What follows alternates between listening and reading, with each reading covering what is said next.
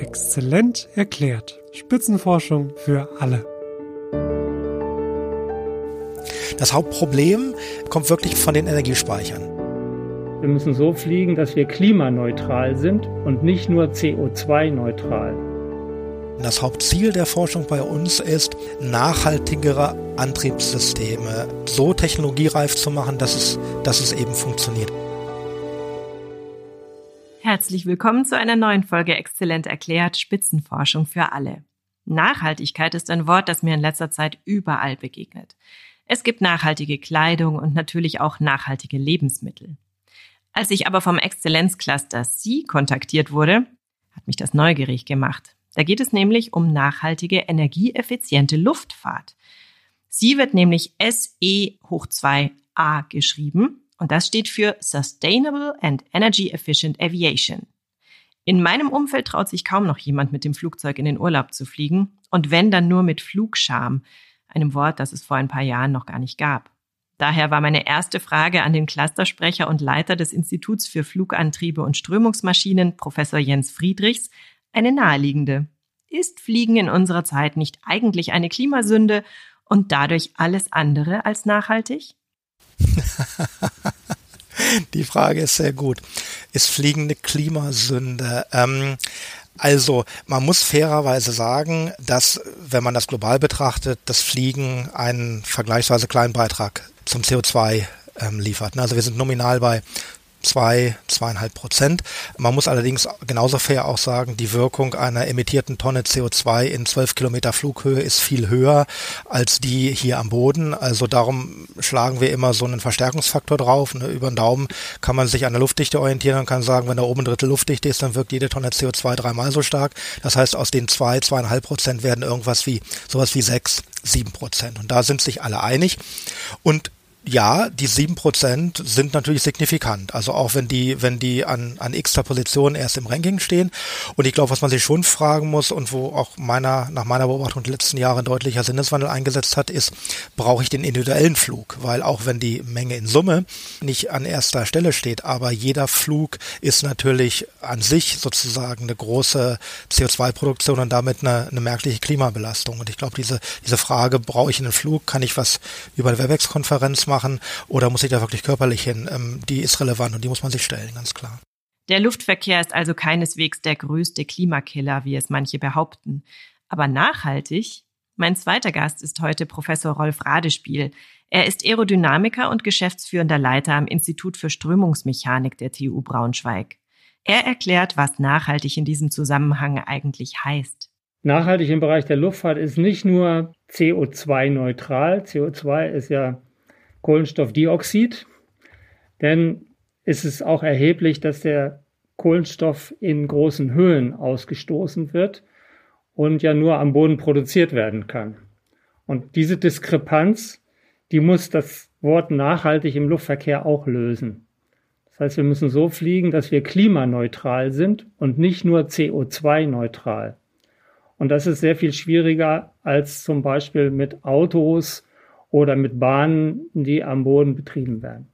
Das war mir neu, ist aber logisch. Wenn Kerosin weit oben in der Atmosphäre verbrannt wird, wie bei einem Langstreckenflug, dann entstehen Substanzen wie Stickoxide, Aerosole und Wasserdampf. Und die tragen da oben noch mehr zur Erwärmung der Erdatmosphäre bei, weil sie langsamer abgebaut werden als auf der Erde. Der Treibhauseffekt wird also verstärkt. Zur Erinnerung, damit ist der Flugverkehr also zu rund sieben Prozent für die CO2-Emissionen verantwortlich. Und das ist nicht nur der Linienflugverkehr, sondern auch die Luftfracht. Aber zurück zur Flugscham. Selbst wenn ich nicht mehr reise, ist das noch lange nicht nachhaltig. Also wenn ich selber nicht mehr reise, dann ist das sicherlich für die CO2-Produktion aus der Luftfahrt äh, gut im Umweltsinne. Wenn ich mir aber alle Pakete zur Ansicht ähm, herschicken lasse, dann produziere ich damit auch einen signifikanten Flugverkehr. Also die, die Luftfrachtbranche hat 2020 trotz Corona geboomt und die Passagierbranche ist eingebrochen. Das kompensiert sich nicht, ähm, keinesfalls, aber, aber Luftfracht hat signifikant zugelegt. Fliegen ist also nicht so schlimm wie angenommen. Jetzt ist aber die Frage, wie kann es noch besser werden? Am Ende sogar nachhaltig. Denn das ist das hohe Ziel, das sich die Branche und auch die Wissenschaft gesteckt haben. Unser Zeithorizont ist ganz klar, wir wollen ähm, Technologien beforschen, die eine, einen Einzug in die Luftfahrt bis zum Jahr 2050 dieses 2050-Ziel deckt sich mit dem, mit dem europäischen Ziel, ähm, 2050 als Ziel für die, für die, für die Klimaneutralität des Luftverkehrs. Ähm, das wurde ja nochmal ein bisschen, bisschen verschärft die letzten Jahre. Ähm, insofern haben wir da, das sieht erstmal nach viel aus, aber in Wirklichkeit ist es gar nicht mehr so lange. Und was kann verbessert werden? Eigentlich sind es zwei Dinge. Zum einen kann natürlich an der Form der Flugzeuge gearbeitet werden, damit sie aerodynamischer, praktischer, leichter werden und damit weniger Energie verbrauchen. Und zum anderen wird an Kraftstoffen geforscht, die das Klima weniger belasten als Kerosin.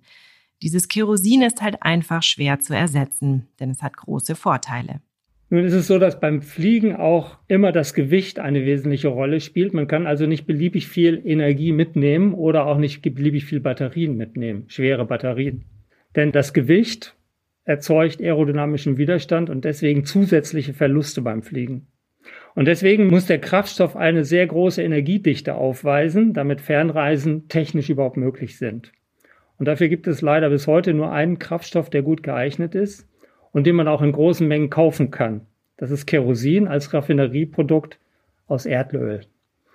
Und der Ersatz dieser Energiekette, verbunden mit dem hohen Energieinhalt der in einem Tank von einem Flugzeug drin sein muss, damit man überhaupt über den Atlantik oder über den Pazifik fliegen kann, also eine Fernreise unternehmen kann.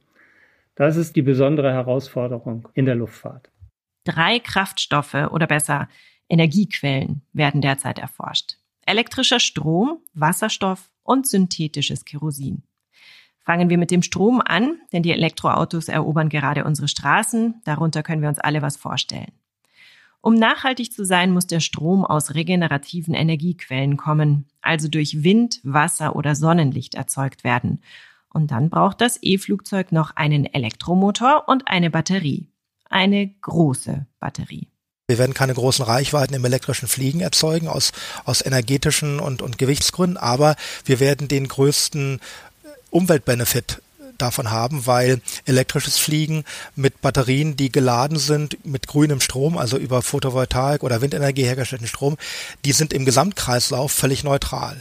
Aber damit werden wir keine Flugzeuge bauen, auch in 30 Jahren nicht, die uns nach ins Mittelmeer auf irgendeine Obstinsel transportieren, sondern wir sind, selbst wenn es gut läuft und die Batterien sich so weiterentwickeln, wie wir denken, wenn wir in irgendwie der Größenordnung 1000 Kilometer Reichweite als absolutes Maximum begrenzt sein. Und dann gibt's zum elektrischen Fliegen auch eine Art hybride Lösung. Das ist die, das Fliegen mit einer Brennstoffzelle, wo ohne Verbrennung bei relativ niedrigen Temperaturen die im Wasserstoff gespeicherte Energie in Strom umgewandelt werden kann. Da es sind grundsätzlich höhere Wirkungsgrade bei zu erreichen, als wenn man in einem Flugtriebwerk Wasserstoff verbrennt wenn man klimaneutral werden will, also ohne sozusagen alle, alle Nebenaspekte, da müsste man eigentlich emissionsfrei werden. Und das ist das Thema echte Emissionsfreiheit. Ähm, generiert, wenn man alle stofflichen Emissionen betrachtet, nur der batterieelektrische Antrieb, weil nur da kommt nichts raus. Aber gut, das klappt eben nicht, weil wir keine so riesigen und federleichten Batterien haben werden, dass Langstreckenflüge nur mit Strom bewältigt werden können. Kommen wir also zum Wasserstoff. Wasserstoff hat das Problem, dass die volumetrische Energiedichte, das heißt, was man in einen Tank mit gegebenem Volumen reinkriegt, wesentlich geringer ist als bei Kerosin und dass die Infrastruktur für die Herstellung, den Transport und auch für das Handling von Wasserstoff am Boden in einem Flughafen nicht existiert. Kurz zur Erinnerung, Wasserstoff ist keine Primärenergie. Das heißt, es gibt leider keine Wasserstoffquellen, die wir in der Natur irgendwo anzapfen können. Wir müssen den Wasserstoff also erst herstellen, bevor wir ihn nutzen können. Dafür wird Strom benötigt. Und weil wir beim Thema Nachhaltigkeit sind, wäre das natürlich am besten grüner Strom. Um den erzeugten Wasserstoff dann mitzunehmen, beispielsweise in einem Flugzeugtank, muss er entweder komprimiert oder verflüssigt werden.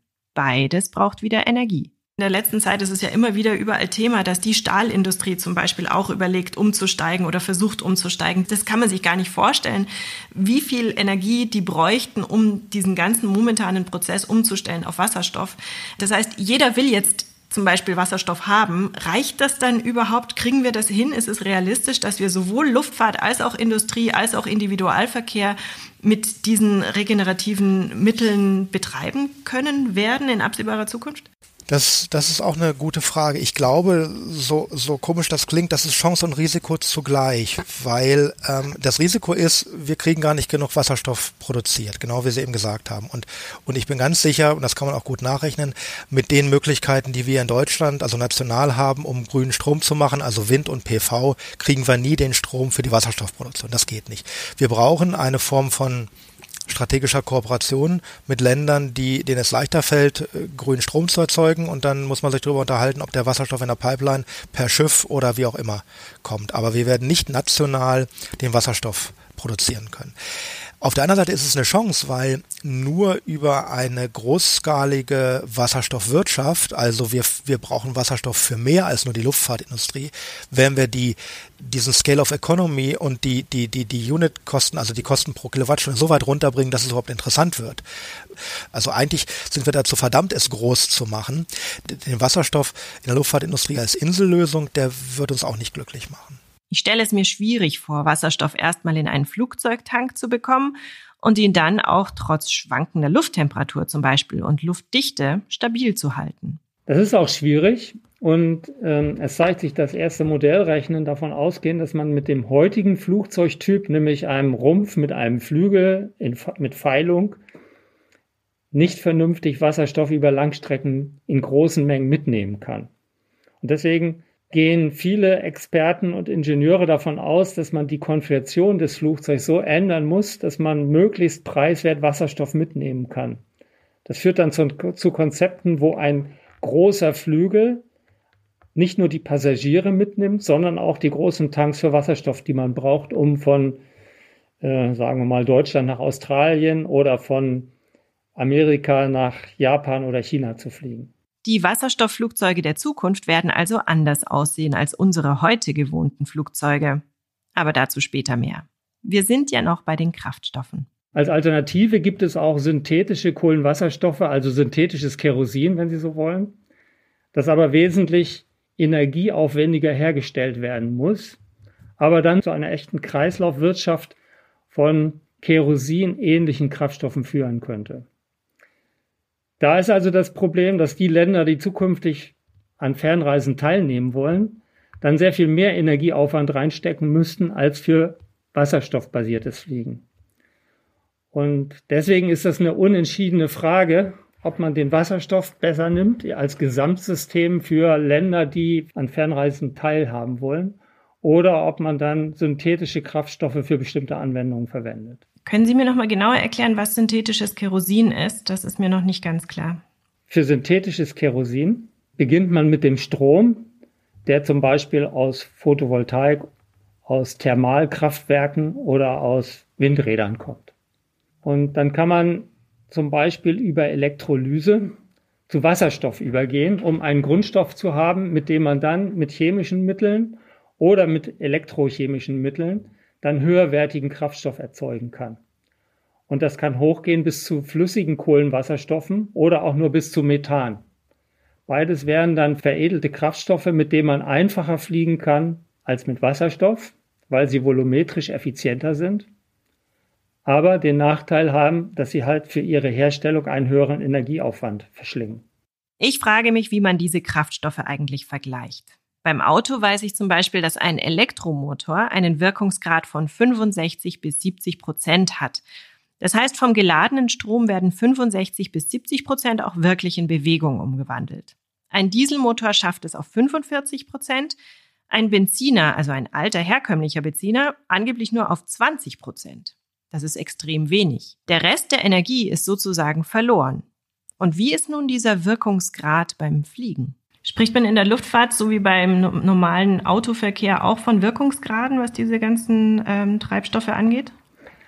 Ja, und da sind natürlich verschiedene Wirkungsgrade zu berücksichtigen, wie bei der Bundesbahn auch. Da gibt es den Wirkungsgrad der Herstellung von solchen Kraftstoffen. Dann gibt es den Wirkungsgrad der Nutzung dieser Kraftstoffe im Flugzeug und im Flugantrieb. Und dann gibt es natürlich die Verluste, die das Fliegen an sich verursacht. Und alles zusammengenommen, also der Bedarf an Vortriebsleistung gegenüber dem Widerstand, den ein Flugzeug beim Fluge verursacht, einschließlich des Bezugs auf die verwendeten Energieträger und deren Aufwände, um die zu herstellen, würde dann einen Gesamtwirkungsgrad des Systems eines Flugzeugs begründen. Neben dem Aspekt der Klimakrise und dem CO2-reduzierten oder sogar CO2-neutralen Fliegen überlege ich als Verbraucherin natürlich, werde ich mir das Fliegen mit solchen anderen Treibstoffen überhaupt leisten können? Kerosin wird ja sozusagen subventioniert, indem die Fluggesellschaften in Europa keinerlei Steuern darauf zahlen müssen, anders als wir, wenn wir unser Auto auftanken wollen. Auch deswegen ist Fliegen so billig. Heutzutage kostet ein Liter Kerosin 40 Cent an der Flughafentankstelle, während die Kerosinkosten beim Fliegen ungefähr ein Viertel bis ein Drittel ausmachen, je nachdem, ob man einen Mittelstreckenflug unternimmt oder einen Langstreckenflug.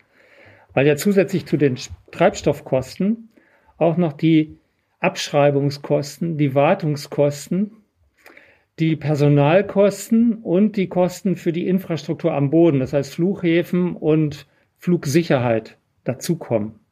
Und deswegen macht heute der Treibstoffpreis nur ein Viertel bis ein Drittel der gesamten Kosten aus.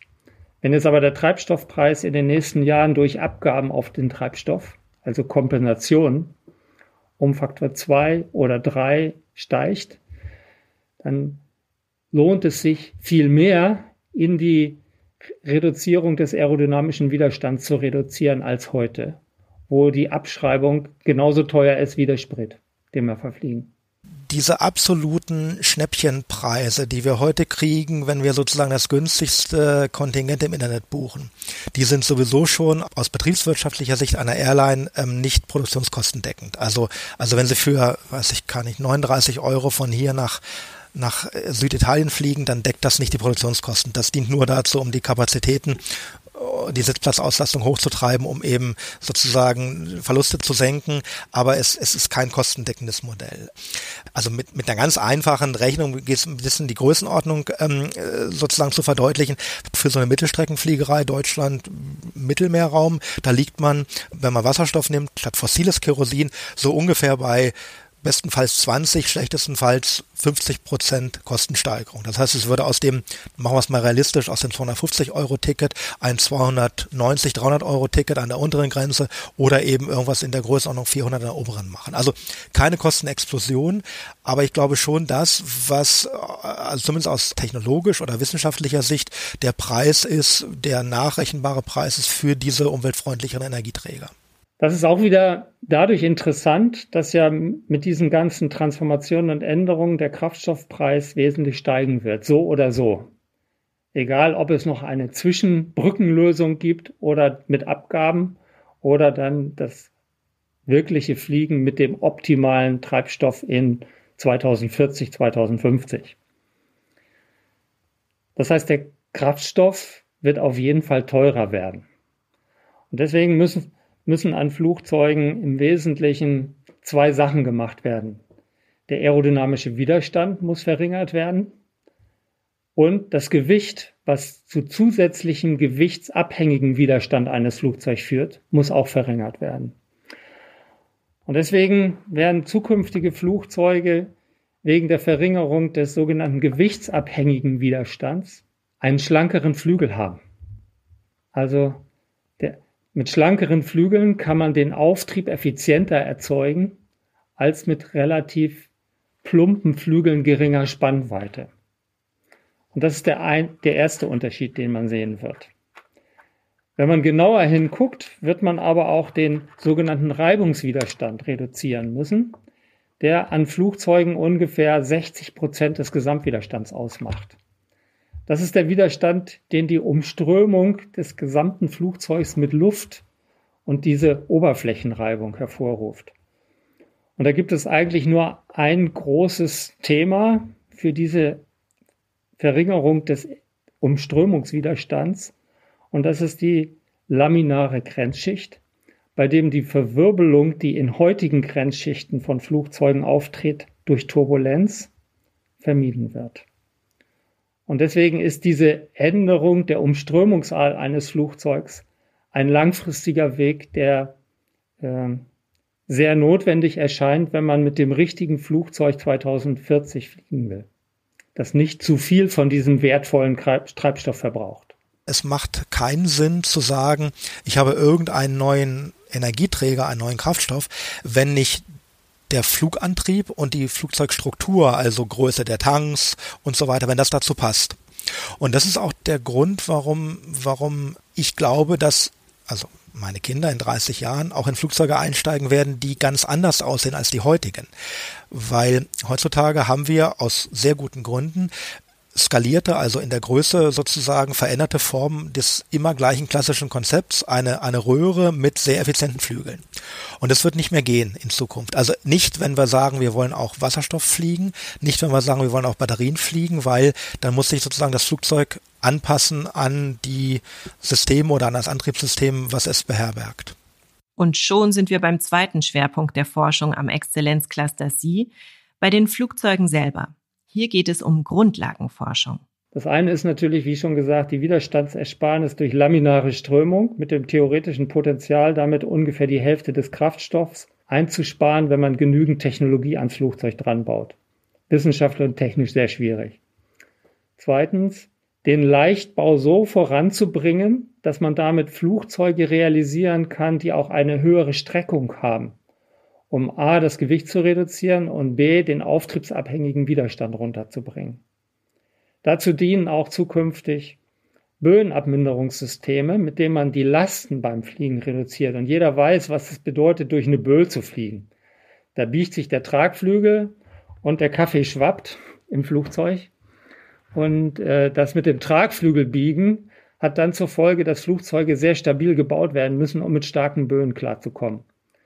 Und das kann man natürlich signifikant abmindern, indem man die richtigen Systeme dafür an Bord nimmt, für die es aber bisher keine vernünftigen Modellvorstellungen gibt, mit denen man die, diese Systeme auslegen könnte. Wir haben drei Flugzeugkonzepte im Cluster und diese Flugzeugkonzepte sind gar nicht gemeint als sozusagen Ideen, wie Flugzeuge aussehen in der Zukunft, sondern sind, sind mehr gemeint als, als Plattform, also als sozusagen Plattform, in denen verschiedene Technologien, sei es Antriebe, sei es Energiespeicher, Strukturen, also Flugzeugbau, in denen die ausprobiert werden können. Und da machen wir es in der Tat so, dass wir ein, ein Kurzstreckenflugzeug haben, von dem wir glauben, es ist besonders gut geeignet, um solche Dinge wie eben elektrische Antriebe, also elektrische Motoren mit Propeller und Batterien, aber eben auch Wasserstoffantriebe, also Batterie, elektrisch, Wasserstoff-Hybrid-Antriebe zu, zu integrieren. Dann haben wir einen Mittelstreckenflieger, der hat noch relativ viel Ähnlichkeit mit den heutigen, die wir so kennen, also die typische Airbus A320 oder Boeing 737. So ein klassisches Rumpf mit, mit, mit langgestrecktem Flügelkonzept. Der ist halt für diese Mission sehr interessant, sehr effizient, hat allerdings die Eigenschaft, dass er eben wenig zusätzlichen Raum anbietet. Das heißt also, äh, der ist gemacht für hochdichte Energieträger wie Kerosin. Und dann gibt es das dritte Konzept, das ist der sogenannte Nurflügler oder, oder in der Community besser bekannt als Blended Wing Body. Das ist diese, das ist so eine Flunder, also etwas, wo der, wo der Rumpf nicht mehr rund ist, sondern so elliptischen Querschnitt hat und wo der dann fließend in die Flügel übergeht. Und dieses Konzept ist aerodynamisch überhaupt nicht neu. Das gibt es schon seit den 40er Jahren des letzten Jahrhunderts. Aber es hat den riesengroßen Vorteil, dass, dass es eben viel Volumen anbietet, weil diesen sanften Übergang zwischen Rumpf und Flügel, der bietet eben Stauraum und diesen Stauraum brauche ich unbedingt unbedingt, wenn ich mit Wasserstoff fliegen will, aufgrund der geringeren volumetrischen Energiedichte. Und dann kann man da eben sehr gut gucken, wie können sich verschiedene Technologien miteinander integrieren. Das ist halt ganz wichtig. Ne? Mir fällt auf, dass ich in vielen Interviews mit Wissenschaftlerinnen und Wissenschaftlern eigentlich auf das gleiche Problem unserer Zeit stoße. Speicher. Ob in der Quantenphysik oder hier in der nachhaltigen Luftfahrt, Energie oder Daten speichern zu können, ist das A und O unserer Zeit. Das sagt auch Professor Jens Friedrichs. Das Hauptproblem kommt wirklich von den Energiespeichern. Also das Hauptproblem kommt wirklich daher, dass wir die, dass wir die Energiespeicher mit ihren Energiewandlern so fit machen müssen, dass da eben fliegbare Lösungen draus entstehen. Und das betrifft ganz oft Systeme, die drumherum sind. Also ne, jetzt kann man die Frage stellen, was ist denn so schwer daran, einen Wasserstoff in die Luft zu bringen? Und dann ist die Antwort, naja, ein Kilo Wasserstoff flüssig machen, das kann ich heute schon, aber ich muss natürlich einen Tank haben im Flugzeug, der funktioniert, der den Wasserstoff auch flüssig hält. Ich muss mit dieser ganzen Verdampfungsrate umgehen. Ne? Also vielleicht auch da nochmal ein einfaches Beispiel. Ähm, Sie können ja nicht die Flugzeuge permanent betankt halten, weil der Wasserstoff ähm, ständig ein bisschen was ausgast. Das heißt, Sie müssen einen Weg finden, einen Tank zu haben, der auf der einen Seite eine gute thermische Isolation hat, auf der anderen Seite nicht zu viel wiegt, weil er muss ja in seiner Masse geflogen werden und gleichzeitig eben aber auch in das Betriebskonzept, wie eben, wie eben beschrieben, reinpasst. Viele Themen haben wir jetzt hier noch gar nicht angesprochen. Vereinfacht haben wir nur über die drei Alternativen zum Kerosin als Kraftstoff gesprochen und über veränderte Flugzeuge, bei denen das Design an die neuen Anforderungen angepasst wird. Fliegen ist aber so viel mehr. Zwei Punkte liegen mir da noch auf dem Herzen. Zum einen die Sicherheit und zum anderen die Übelkeit. Also sagen wir netter, das Reisegefühl. Wie wird das in den neuen Flugzeugen so sein? Also ich glaube, das Reisegefühl wird sich nicht, wird sich nicht signifikant verändern. Es wird vielleicht anders sein. Es wird aber nicht schlechter werden. Ich glaube, die Sicherheit wird, wie gesagt, überhaupt nicht drunter leiden. Und ich glaube auch, dass das Fliegen der Zukunft wird, wird noch einen gewissen Erlebnischarakter behalten. Also allein schon, wenn man sich vorstellt, neue Flugzeuggenerationen äh, erzeugen natürlich einen gewissen Reiz. Ne? Auch die A380 hatte, als sie vor zehn Jahren eingeführt wurde, eine ganz große Anzahl von Leuten, die gesagt haben, ich möchte fliegen und ich nehme jetzt die Route, die ich mit der A380 fliegen kann, weil ich möchte gerne die neue Technologie mal, mal sehen, wie das so ist. Also ich glaube, das wird weiterhin ein, ein interessantes Erlebnis bleiben. Es wird Spaß machen. Bis die heutigen Flugzeuge so sicher waren, wie sie es sind, dauerte es Jahrzehnte. Mich würde ja der Zeithorizont interessieren. Werd ich es noch erleben, in so einem Flugzeug der neuen Generation mitzufliegen? Vorhin wurde ja schon das Jahr 2050 erwähnt. Professor Radespiel erklärt den großen Zeitplan. Der Plan hat zwei Säulen. Das eine ist der Green Deal, wo Forschungsförderung sowohl in Deutschland als auch in Europa darauf abzielen soll, diese Transformation zu beschleunigen. Dass zumindest das grobe Konzept prototypisch verwirklicht ist im Jahr 2035, dass also im 2035 die ersten Prototypen da sind, wo man das Fliegen mit nachhaltigen Kraftstoffen der Zukunft erproben kann und die man dann umwandeln kann in eine Serie, mit denen man dann im Jahr ab Jahr 2040 vielleicht fliegt oder 45. Das ist die eine Säule. Die andere Säule wird natürlich die staatlichen Maßnahmen zur Eindämmung überflüssigen Luftverkehrs sein und zur Begleitung dieses Green Deals. Und das werden nach meiner Erwartung Kompensationszahlungen sein, damit die Luftfahrt, bis es soweit ist, auch ihren Beitrag für die Transformation äh, liefert. Insbesondere die Luftfahrtkunden, die dann diese, diesen Verbrauch von Kerosin ja noch machen müssen, um ihre notwendigen Flüge zu machen. Und die anderen Maßnahmen werden natürlich sein, dass man versucht, unnötigen Luftverkehr irgendwie einzugrenzen.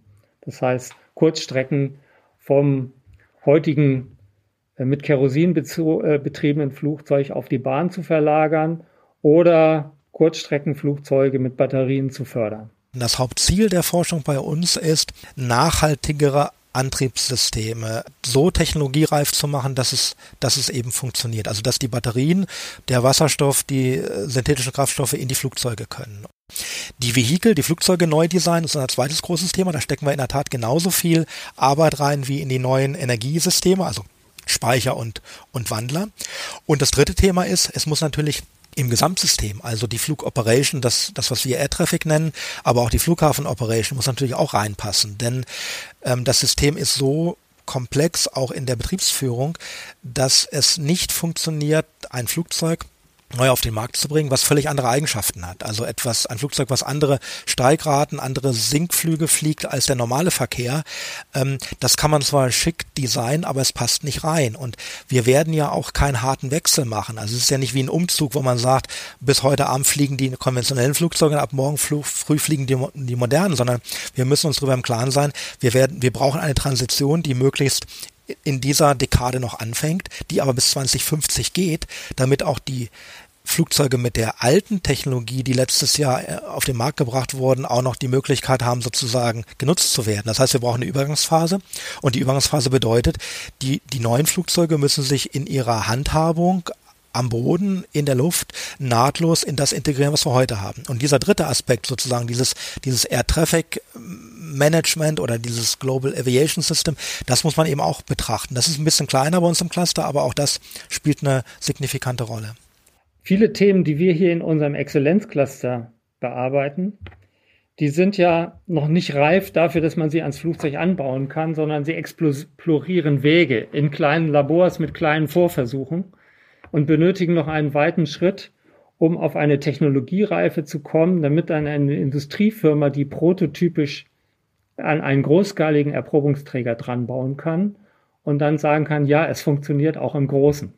Aber darum brauchen wir auch so eine große Gruppe. Ne? Also wenn man sich jetzt überlegt, dass wir allein, wir sind ja bei Werk nicht die einzigen allein hier in unserem Cluster, also zusammen mit dem DLR, mit der Leibniz-Universität, Theo Braunschweig, Größenordnung 50 Professoren, Größenordnung 65 Doktoranden sind, das klingt nach riesen viel, aber wenn man sich da mal anguckt, auf welche verschiedenen Disziplinen die sich alle aufteilen, dann ist das gar nicht mehr so, so, so viel pro Disziplin. Ne? Denn so ein Flugzeug schleppt halt extrem viel mit sich rum. Und jetzt haben wir noch gar nicht über Bordelektronik und Sitze und und äh, Küche gesprochen. Wir haben erstmal nur über das, über sozusagen das, das, das Grundprodukt Fliegen gesprochen. Es sind ehrgeizige Ziele, die sich die Wissenschaftlerinnen und Wissenschaftler vom Exzellenzcluster, aber auch viele andere auf der ganzen Welt gesteckt haben. Mich freut das, denn ich denke, nur mit solchen Zielen geht auch wirklich etwas vorwärts. Aber ist es wirklich realistisch, dass wir nachhaltig fliegen werden? Ja, ich denke schon, dass nachhaltige Luftfahrt langfristig realistisch ist. Auch wenn das Besondere an der Luftfahrt natürlich ist, die Zyklen der Neubeschaffung und Nutzung von Flugzeugen viel größer sind als mit allen anderen Verkehrsmitteln. Und deswegen kann man natürlich eine Nachhaltigkeit in der Luftfahrt nicht in fünf Jahren erreichen, sondern eher in Zyklen, die auf 2040 oder 2050 zielen. Und wenn bis dahin alle zusammenarbeiten, das heißt die Forschung, die Firmen und auch die Gesetzgeber und Länder, dann ist es realistisch, zu dem Zeitpunkt Flug Fernverkehrsmittel zu haben, die nachhaltig sind. Und weil noch viel Forschungs- und Entwicklungsarbeit zu tun ist, hat Professor Friedrichs auch einen Aufruf für alle, die jetzt neugierig geworden sind. Wir brauchen Ingenieurinnen, Ingenieure, die aus allen Bereichen kommen. Es ist nicht, es ist nicht nur die Aerodynamik und es ist auch nicht nur die Gasturbine. Es sind in Zukunft, es ist die Elektrotechnik, es ist dieses ganze Thema Batteriechemie.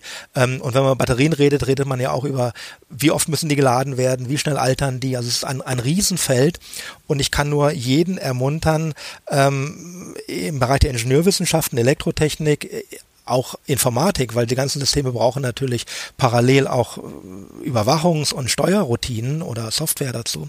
Ich kann nur jeden ähm, ermutigen, da seinen Hut in den Ring zu werfen, weil ich glaube, die Luftfahrt der Zukunft, die braucht alle Disziplinen. Zum Schluss noch eine Frage, die sich bei so einem Thema aufdrängt. Wie ist es, wenn die beiden Professoren, die Experten auf dem Gebiet der Luftfahrt sind, selber in ein Flugzeug steigen?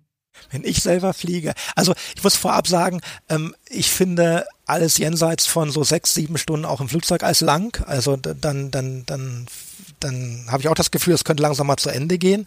Ähm, ich selber fliege gerne, ähm, also im Sinne von traue mir ein gewisses Grundverständnis zu, was da passiert, welche Abläufe wie ähm, ablaufen. Also, also ich, ich, ich fliege gerne.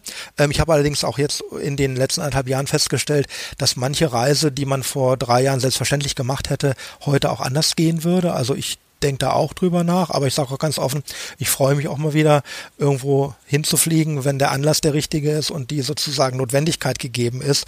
Denn nur Videokonferenzen ähm, verlieren irgendwann auch ihren Reiz. Es muss eine Mischung sein. Ich glaube, wenn ich in die großen Flugzeuge steige, dann, dann gucke ich natürlich aus dem Fenster und mache meine ingenieurgemäßen Beobachtungen dabei. Aber ich habe natürlich meine Distanz dazu, genauso wie Sie auch. Trotzdem kann ich natürlich manches verstehen, was da draußen passiert. Bei Bögenfluch, beim Starten und Landen. Ich kann sogar manchmal die Strömung sehen, wenn sie kondensiert über dem Flügel und mich daran erfreuen, denn ich bin ein Aerodynamiker. Aber die wirklichen Erkenntnisse, die mache ich im Windkanal, wo ich sozusagen den Strömungszustand genau beobachten kann mit spezialisierter Messtechnik. die dann wirklich hilft, Strömung zu verstehen. Ansonsten bin ich aber ein Privatpilot, der begeistert mit seinem Segelflugzeug unterwegs ist. Mit einem Blick in den Himmel, an dem gerade ein Flugzeug seine Kondensstreifen zieht, verabschiede ich mich für heute. Das war exzellent erklärt, Spitzenforschung für alle. Es gibt mittlerweile einige hörenswerte Folgen mit Themen vom taktilen Internet bis zur Alzheimer-Forschung oder ungleichen Bildungschancen. Ich würde mich freuen, wenn ihr mal reinhört. Und wenn euch der Podcast gefällt, freue ich mich natürlich über ein Abo, eine Sternchenbewertung oder einen Kommentar. Im nächsten Monat hören wir uns dann wieder. Dann melde ich mich wieder aus einem der 57 Exzellenzcluster, die es in Deutschland derzeit gibt. Bis dahin, bleibt neugierig, eure Larissa Vassilian. 57 Exzellenzcluster, ein Podcast. Regelmäßig berichtet Exzellent erklärt aus einem der Forschungsverbünde, die im Rahmen der Exzellenzstrategie des Bundes und der Länder gefördert werden. Die Reise geht quer durch die Republik und genauso vielfältig wie die Standorte sind die Themen. Von A wie Afrika-Studien bis Z wie Zukunft der Medizin.